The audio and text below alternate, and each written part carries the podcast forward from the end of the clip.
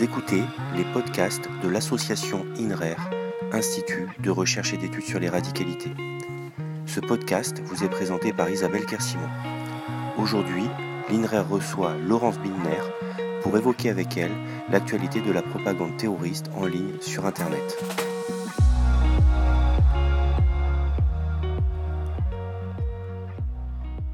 Laurence Binder, bonjour. Bonjour. Vous êtes conseil en cyberintelligence et vous êtes cofondatrice du JOS Project, une organisation qui analyse l'activité extrémiste en ligne. Avant d'aborder le centre de notre questionnement, pourriez-vous nous rappeler rapidement en quoi consiste l'idéologie des terroristes djihadistes et quels sont leurs buts? Bonsoir Isabelle Carcimon, merci d'avoir euh, organisé ce, podcast. Euh, alors, qu'est-ce que, qu'est-ce que le djihadisme? Euh, Le djihadisme, c'est une idéologie politico-religieuse qui s'est développée en Afghanistan dans les années 80, lors du conflit contre les soviétiques à cette époque.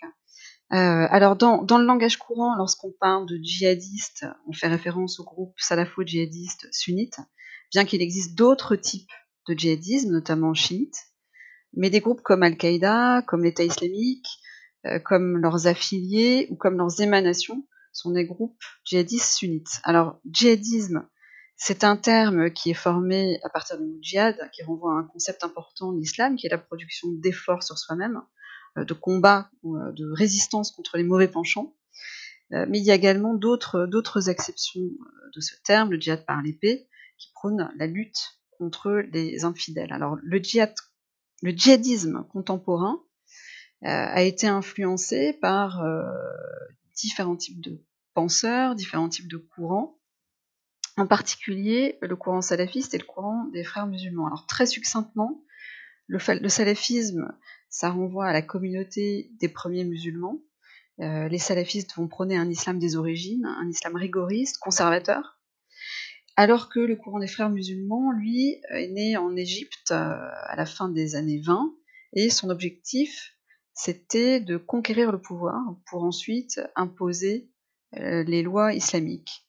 Alors, les deux courants sont désormais en opposition, mais très schématiquement, le djihadisme euh, puise parmi, ces deux courants. Alors, quels sont les buts, des djihadistes? Cette idéologie, à l'origine, va prôner l'usage de la violence pour lutter contre les influences non islamiques sur des terres d'islam et pour à terme instaurer un système euh, politico-religieux qui reposerait sur des lois islamiques. Euh, il y a dans cette, euh, dans cette idéologie une notion d'idéal strict à atteindre, une notion d'utopie et une croyance dans, dans un modèle politico-religieux idéal qui aurait existé au cours des premiers siècles de l'islam, en particulier pendant la vie du prophète, et on a l'espérance d'un retour vers cette grandeur perdue, avec la volonté de purifier euh, l'islam de ce que les djihadistes jugent comme des souillures, comme des déviances euh, des sociétés contemporaines, à la fois en Occident, mais aussi dans les pays musulmans. Euh, et on est dans une approche millénariste, c'est-à-dire que renouer avec ce passé idéalisé va permettre à la prophétie de, de, Mahomet de se réaliser. Alors, comment, comment atteindre ces buts? Euh, Il y a des groupes comme Al-Qaïda, comme l'État islamique, qui vont légitimer euh, le, le, glissement d'un djihad défensif vers un djihad offensif. C'est-à-dire qu'ils vont justifier par des arguments religieux qu'il est légitime, qu'il est logique de prolonger un conflit local hein, qui serait réactif, typiquement euh, l'Afghanistan, qui était une terre d'islam euh, attaquée, donc on se défendait. Donc un, conflit local réactif défensif vers une guerre plus globale, proactive, et cela, selon eux, cela euh, justifierait les actions agressives, voire le terrorisme, contre l'ennemi, qu'il soit lointain ou qu'il soit proche. Euh, alors juste une dernière chose parce que cette mouvance euh, comporte également des nuances. Euh, on, a, deux, grosso modo, deux courants principaux dans, dans, la mouvance djihadiste. Il y a celui d'Al-Qaïda et celui de l'État islamique. leur but à tous les deux, c'est d'imposer cette gouvernance islamique, mais ils vont diverger sur la méthode. ils vont diverger en termes stratégiques et en termes idéologiques.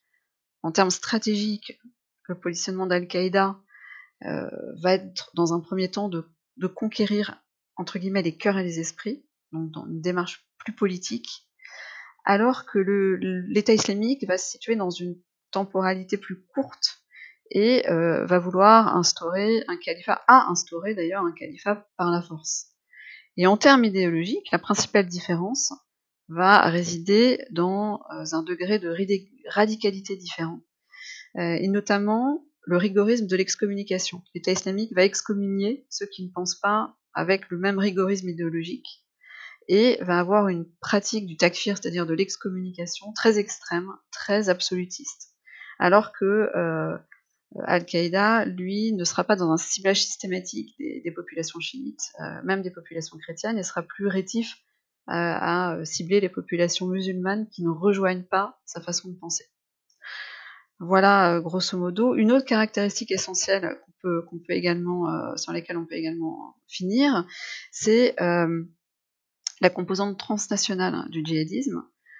les, groupes salafo-djihadistes vont mener des combats locaux, ils vont se greffer, ils vont parvenir à se greffer à des problématiques locales, instrumentaliser les griefs locaux, mais de manière générale, en tout cas pour Al-Qaïda et l'État islamique, sans perdre de vue une guerre globale contre les ennemis de leur idéologie, euh, les Occidentaux et les États musulmans qui jugent apostats. Et cette présence euh, transnationale, c'est dû à une idéologie qui s'est globalisée depuis le conflit afghan, euh, du fait de, plusieurs facteurs, et notamment euh, d'une part le retour euh, et l'influence des vétérans des euh, combattants des différents théâtres djihadistes dans leur pays d'origine, les différents théâtres étant l'Afghanistan, la Bosnie, euh, l'Irak des années 2000. Et donc ces vétérans vont gagner en influence dans leur pays d'origine et vont infuser cette idéologie. Et d'autre part, euh, la disponibilité, l'accessibilité de cette offre idéologique offerte par le biais d'Internet. Et, par ce biais-là, la surface de contact entre euh, euh, les offrants de, cette offre idéologique et les, demandeurs de cette offre idéologique est donc plus, plus la rencontre est donc plus facile entre l'offre et la demande. Voilà grosso modo euh, ce qu'on peut résumer succinctement sur, sur le djihadisme. Oui, c'est absolument passionnant d'être si précise en si peu de temps. Merci beaucoup. Vous, vous parlez donc de contact sur, sur Internet. Est-ce qu'on pourrait parler des stratégies qui sont développées par ces groupes djihadistes? Est-ce que ce sont les mêmes? Sur Internet? Alors, si, alors si, si on, il y a des grandes lignes depuis, depuis l'apparition d'Internet. Donc si, si on si on schématise un petit peu, Al-Qaïda, à, l'époque, a endossé le djihad médiatique euh, comme, un, comme, un, front guerrier à part entière, avec, en utilisant un champ, un champ lexical militaire, martial, euh, le, le, djihad médiatique, euh, les moudjahidines médias, etc. Parce qu'ils ont tout de suite saisi l'opportunité que, représentait pour eux une présence sur Internet. C'était rapide, c'était instantané, euh, il pouvait avoir une portée assez considérable à une époque où c'était difficile de se rendre dans les camps, où les lieux de rencontre étaient davantage sous la surveillance des autorités, c'était peu coûteux. Mais surtout, ce qui, était intéressant pour eux, c'est euh, la, dérégulation euh, du, marché de l'information et la libéralisation de ce marché. Jusqu'à là, c'était assez vertical, avec des médias traditionnels euh, à qui Al-Qaïda transmettait les messages, les communiqués, etc., mais qui constituaient des filtres éditoriaux. Et euh, avec l'avènement d'Internet, les premiers sites, les premiers forums, tout ça va s'horizontaliser et ils vont pouvoir s'affranchir de ces intermédiaires. Et, euh, et donc ce, désaffranchissement est pour eux évidemment une aubaine. Euh, euh, donc on a, grosso modo les premiers sites, les premiers forums, ensuite l'adoption des, réseaux sociaux qu'ils ont fini par investir au début des années 2010 et ensuite, 2000, mettons grosso modo de 2011 à 2015, c'est la période faste des réseaux sociaux, qui à cette époque sont très peu interventionnistes, et qui commencent à le devenir en 2015, où les comptes, les posts, euh, les pages, etc., commencent à être supprimés euh, assez massivement. Et c'est à ce moment-là courant 2016 qu'on a observé un mouvement de repli de, de, ces, de, ces, activistes en ligne vers Telegram, ou Telegram et, d'autres applications de messagerie chiffrée, mais en particulier Telegram, où ces groupes bénéficiaient d'une bonne sécurité opérationnelle, mais avec l'inconvénient de n'atteindre qu'une audience plus limitée que sur les grands réseaux, sociaux. Et il, faut se souvenir que ces groupes-là sont confrontés à un arbitrage permanent entre d'une part la nécessité de maintenir une sécurité opérationnelle et d'autre part la nécessité de faire partager leur propagande au plus grand nombre pour médiatiser des actions, pour euh, pour, euh, pour, faire parler de, pour faire parler d'eux, pour recruter, pour envoyer des messages, etc. Donc voilà, ce, ce, cet arbitrage explique une sorte de va-et-vient entre des, plateformes plus discrètes et euh, des euh, plateformes plus virales avec plus de visibilité. Mais ce paradigme va changer à partir de, du, mois de novembre 2019 euh, suite à une opération qui a été organisée conjointement par Europol et Telegram euh, et quelques États européens, qui va littéralement euh, tenter de bannir l'État islamique de, Telegram. Et donc, depuis ce moment-là, il y a une atomisation de cette propagande vers des plateformes qui sont plus confidentielles, qui sont moins connues, mais toujours avec la volonté de, réapparaître sur un, web davantage, davantage public. Voilà. Euh, tout, en voilà, euh, c'est grosso modo la stratégie de l'État islamique. Euh, Al-Qaïda, lui, si, on différencie les deux, Al-Qaïda est plus un, peu plus, plus discret et plus, parcimonieux sur Internet. Il ne va pas adopter une stratégie de, des très nombreuses publications, une stratégie de débordement pour, pour, pour, atteindre le plus grand nombre comme l'État islamique. Euh, Al-Qaïda va publier de façon plus parcimonieuse, plus discrète et va plutôt rechercher des plateformes plus stables avec une plus grande longévité plutôt que, que d'avoir une grosse présence euh, sur les réseaux sociaux. Et avec ces choix d'expression, de communication, de propagande sur divers supports, quels sont les publics qu'ils peuvent toucher, que ce soit en France, en Europe et plus globalement dans, le monde. Et est-ce que ces, arrêts qui ont été portés grâce à des opérations telles que celles que vous venez de, décrire leur permettent d'être toujours aussi efficaces? Cette, cette, propagande, quel type de public cette propagande va s'adresser à, plusieurs catégories de, de publics. Euh, D'abord, ça s'adresse aux ennemis euh, pour, euh, euh, pour diffuser des menaces, pour, euh, pour amplifier chez eux l'effet psychologique d'une action, d'une attaque, pour donner plus d'écho à, leurs actions. ça s'adresse également à leur propre rang, dans, la mesure où où, la propagande va illustrer le fait que l'ennemi n'est pas invincible, et donc euh, ça, booste le moral de, leur propre rang, hein, de, voir que l'ennemi peut être euh, meurtri. Ça s'adresse également à des recrues, à des recrues potentielles, euh, avec la diffusion de, notamment à l'époque du califat, de, de, la vie dans le califat, avec une sorte de, d'utopie qui, qui aurait été réalisée. Voilà, donc ça, s'adresse, ça, s'adresse à, tous ces publics-là. Alors, est-ce que, est-ce que c'est toujours aussi efficace? En, termes de volume, la propagande de l'EI a affaibli. On n'est plus du tout sur la même volumétrie qu'à l'apogée de, de, leur action médiatique. Hein en août 2015, de mémoire, on était à plus, de 700 publications médias. Là, on est à quelques-unes. Donc, en termes de volume, c'est pas du tout la même chose. La fréquence a affaibli. Euh, ça, la fréquence affaiblit des nouvelles publications, mais euh, elles ont été quand même compensées par euh, un certain nombre d'éléments, le recyclage d'anciennes publications et la, la, du contenu qui serait euh, euh, créé ou généré par des sympathisants, donc, qui n'est pas directement du contenu officiel de l'État islamique, mais qui serait euh, produit par, par des sympathisants. Donc tout ça compense un tout petit peu, un tout petit peu la baisse de volume. Mais je crois que le gros, le gros changement, c'est que à, l'époque, en 2015, enfin entre 2012-2015, grosso modo, il y avait une, forte accessibilité de cette propagande.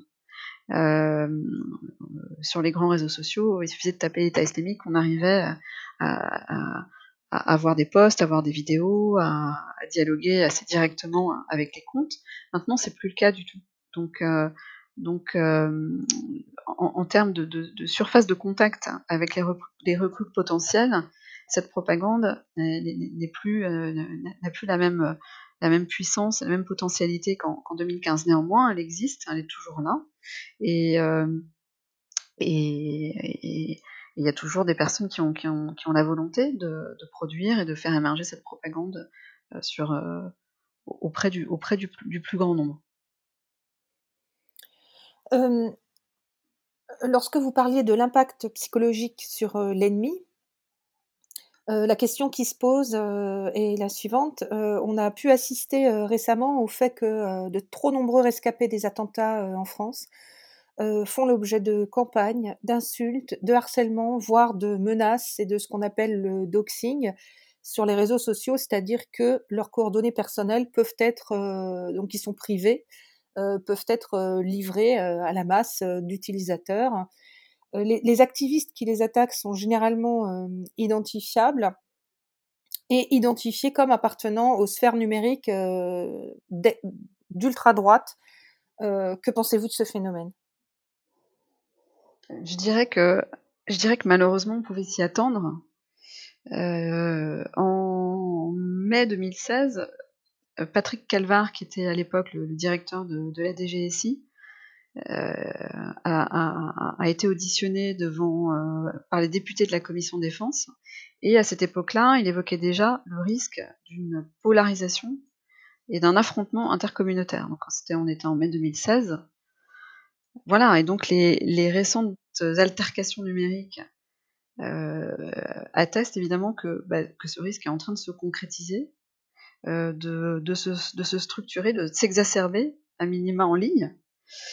Et alors comment ça s'explique? Euh, Je pense que je pense que les mouvances de la droite radicale partagent un certain nombre de réflexes, de, caractéristiques avec d'autres mouvances extrémistes et en particulier les djihadistes. Et parmi ces euh, caractéristiques communes, on a celle du, de, se sentir menacé, celle du, complexe obsidional, c'est-à-dire le sentiment que votre minorité est attaquée, et donc la légitimation d'une réponse vigoureuse, voire violente, à cette attaque, comme, comme légitime défense en fait. Et donc on a ici des personnes qui euh, se sont identifiées très fort aux victimes du terrorisme islamiste, qui, ont, qui pensent avoir endossé également le statut de victime lors des attentats, et euh, qui ne vont pas supporter que, les vraies victimes, c'est-à-dire celles qui, ont été touchées dans leur chair, hein, celles qui ont été touchées psychologiquement, réagissent différemment d'eux. Euh, parce que euh, ils ont en fait le sentiment d'incarner une sorte d'avant-garde, d'être, d'être en quelque sorte des gardiens éclairés d'une cause euh, et, ils sont persuadés que d'autres, euh, dans leur propre camp, sont aveuglés, au mieux aveuglés et au pire des traîtres à la cause. Et donc il est parfaitement justifié euh, de, jeter l'anathème sur eux, puisque du fait de cet aveuglement, ils feraient le jeu de l'ennemi. Et donc c'est le pas qui, manquait pour rejeter en bloc et pour qualifier de traître, hein, parce que je crois que c'est ce qui s'est passé, euh, ceux de leur propre camp qui vont réagir euh, différemment. C'est quasiment une forme d'excommunication. Oui, j'allais vous le dire. Voilà, et on se trouve ici dans, une dynamique de, euh, de, radicalisation réciproque qui va évidemment s'incrémenter à, chaque, à chaque attentat, mais également à chaque polémique. Et c'est pas quelque chose qui, devrait nous surprendre, hein, mais une, une des stratégies des extrêmes, qui a d'ailleurs été théorisée, côté djihadiste notamment, hein, ça a été théorisé, c'est euh, la mécanique d'action et surréaction qui va pousser dans les bras des extrêmes la, masse, le, sorte, la partie un peu indifférente d'une communauté, pour provoquer des réactions contre cette communauté dans son, dans, ensemble, dans son ensemble. Et, euh, et on, a, on, ici des extrêmes qui vont se rejoindre en termes de stratégie. Euh, ça s'est vu dans cet incident numérique, mais on a vu des situations où cette convergence a même abouti à une possibilité de coopération. C'est-à-dire que il y a l'exemple de Breivik, Anders Breivik, donc le terroriste qui est responsable de, l'attentat du Toya, lui-même, terroriste d'ultra-droite, hein, il était prêt à, coopérer avec Al-Qaïda parce qu'il pensait que cette coopération lui donnerait accès à des armes bactériologiques, etc. Euh, et récemment, il y a eu un autre incident euh, intéressant. Il y a eu un soldat américain qui euh, était en lien avec un groupe néo-nazi et qui a délibérément fourni des informations à un individu qu'il pensait lié à Al-Qaïda. Il a donné des informations sur son unité pour que cet individu provoque une attaque contre cette unité-là, dans l'espoir que ça engendre un conflit, une nouvelle guerre, etc. Donc cette coopération euh, euh, peut vraiment aller très très loin, et cette alimentation réciproque peut vraiment aller très très loin. Une façon de combattre le terrorisme, en tout cas c'est ce que revendiquent euh, ces, ces, internautes d'ultra-droite, voire d'extrême droite aussi assez souvent, euh, qui finalement n'atteindrait pas du tout son but, mais au contraire, pourrait-on dire. Comment les, États démocratiques peuvent-ils lutter euh, contre tout ce qui concerne euh, les contenus illicites qui nous mettent de facto en danger? Alors, je pense que oui, c'est une, lutte qui est, qui est pas évidente. Euh, qui euh, nécessite euh, d'arbitrer entre, entre pas, mal, pas, mal de, pas mal de choses. je crois qu'effectivement, il y a un certain nombre de, d'États, d'institutions qui, qui, sont en train de légiférer dans, dans ce domaine. Je pense qu'il est nécessaire de, de, légiférer. il est nécessaire de légiférer parce que on est face à une propagande qui est très prolixe. on a vu que les personnes qui passaient à l'acte euh, consultaient de façon assez systématique euh, des, des, contenus à caractère terroriste avant de passer à l'acte. Euh, pour, pour, pour ces personnes-là, à nouveau, Internet est vraiment un, front de combat à part entière. Et voilà, et donc on doit, on doit combler ce retard législatif dans, dans cet espace-là. La, la, volonté de légiférer est assez, est assez, assez légitime. Euh, de même que la problématique de la suppression dans l'heure, euh, qui, a voulu être euh, mise en œuvre par, par la loi Avia, par une loi au niveau européen, Terror Regulation, provient de craintes légitimes. Plus un contenu reste en ligne, plus il va être visionné. Donc tout ça, c'est tout ça, tout ça, c'est légitime. alors il y, a plusieurs façons, il y a plusieurs armes pour lutter contre les contenus illicites. Il y a l'arme de, de l'État régalien, il y a l'arme des institutions, il y a l'arme du secteur privé, euh, il y a également l'arme des, euh, initiatives individuelles, des, euh, des en du public. Je crois que vous avez interviewé un membre de la Katiba des Narvalos récemment qui, fait partie de, ce type de, personnes et qui, en sait plus que moi là-dessus. mais c'est difficile à plusieurs niveaux parce qu'il est difficile de tracer une frontière entre euh, le licite et l'illicite. Euh, on a un équilibre très compliqué à établir entre, liberté d'expression et apologie du terrorisme. À partir de quel moment on est euh, dans la liberté de communication d'expression, à quel moment on, dépasse la ligne rouge de l'apologie du terrorisme. Ensuite, on a également la question de la, responsabilité pour les plateformes. Jusqu'ici, elles ont une, responsabilité limitée, mais si on accroît cette responsabilité, par exemple euh, euh, en les punissant par des, par des amendes, si elles laissent traîner des contenus euh, illicites, il va y avoir un problème de coût pour ces plateformes, il va y avoir un problème de ressources, parce que ces plateformes, en particulier les petites plateformes, ne vont pas avoir les ressources financières et les ressources humaines pour, pour faire ce monitoring-là.